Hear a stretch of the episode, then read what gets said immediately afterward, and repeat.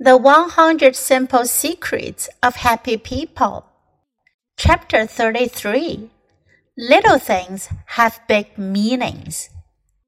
Tiny things, the tone of your voice, the exact words you use as you go through otherwise ordinary events, communicate volumes.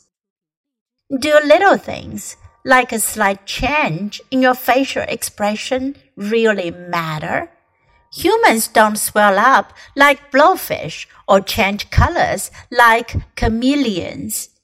Our reactions are seen in more subtle expressions, tones of voice, and body language. Consider this.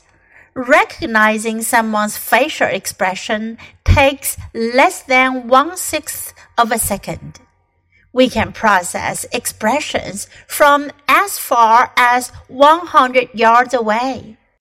How can we do this? We pay attention. Humans are attuned to facial expressions as an indicator of what their companions are thinking. Because we think facial expressions are important, we pay attention to them. Because we pay attention to facial expressions, we react to them. Because we react, facial expressions become important to our communication. The next time someone asks you if you like the dinner they made and you say it's good, remember the other person is paying attention not only to what you say, but also to other messages you might be communicating.